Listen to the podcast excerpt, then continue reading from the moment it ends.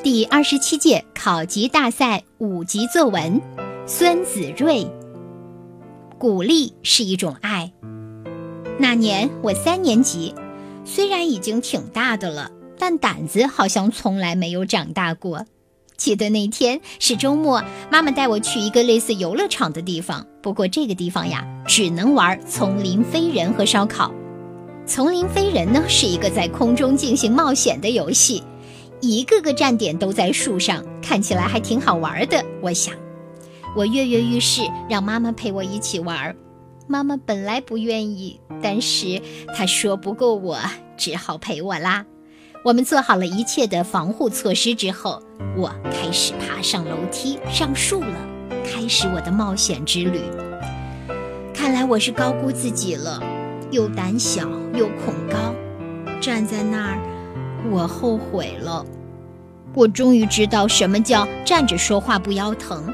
等我小心翼翼地转过身去，想要下去的时候，却发现梯子被人拿走了。没办法，自己挖的坑，含着泪也得跳下去。我硬着头皮往前迈，发现自己真的没有这个勇气。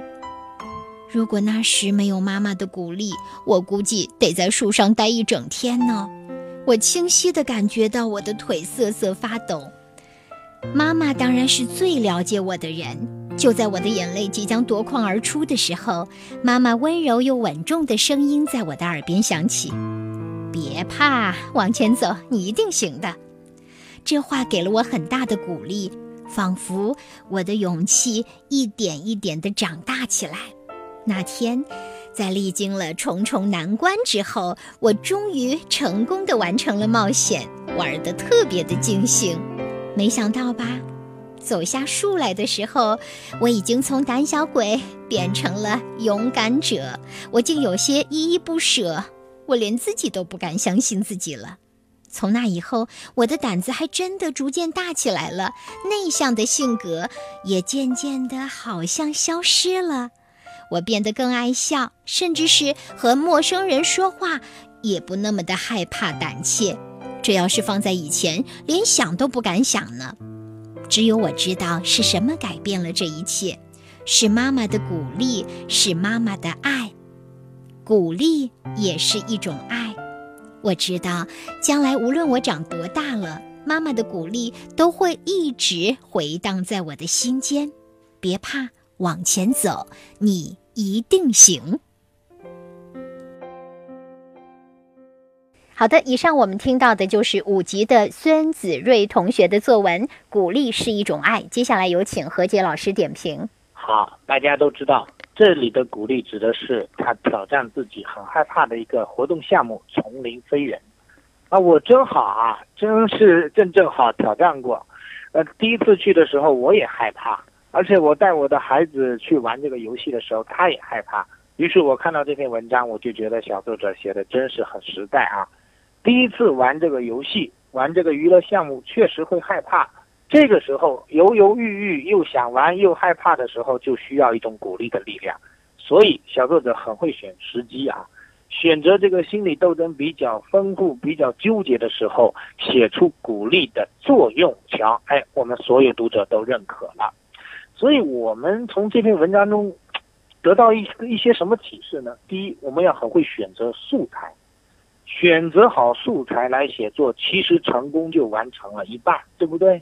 第二，素材都选择了，你怎么去表达呢？如果你只是把它切割开来，哎呀，我要去玩了，然后妈妈说了一段话鼓励我，然后我滋溜一下就通过了，你就这么平铺直叙，哎，你这个文章还是没意思，你就像小作者一样。穿插着写，我怕妈妈进一步，我不怕妈妈又鼓励一下，我又怎么样，妈妈又怎么样一下？你看，这叫穿插着写，把自己的心态，把成年人的鼓励交织在一起，变成一个完整的过程，不可分。于是，我们就很明显的感觉到小作者的心情变化，很明显的伴随着小作者的文字描述，和他一起往前走。这种写法就比割裂开来的写法来的厉害了。什么叫割裂开呢？割裂开就是你的归你的，我的归我的，我的写完写你的，你的写完又写我的。这种割裂的写法，就不如交织的写法来得好。当然，很多小朋友说，哎，我也有类似的事件，哎，那么我们就从这一次的分享中学到相关的写法。事件可以比较平常，因为每天生活就是如常最好。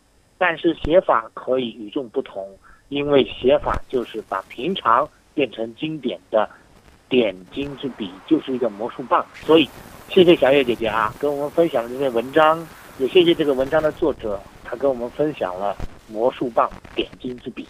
那我们要谢谢何洁老师，也感谢作文考级大赛，并且呢，欢迎更多的小朋友参加到作文考级赛中来。那具体怎么来参与呢？记住。关注左海之声的微信公众号，左右的左，大海的海。然后呢，你会看到呃下面的菜单栏里呢有考级大赛的提示，你点击进去就能知道怎么来报名了。期待你哦！好，让我们再次的感谢点评作文的何洁老师，也祝贺在考级路上快乐加油、努力奔跑的孩子们，谢谢你们。让我们一起在写作中享受快乐，享受成长。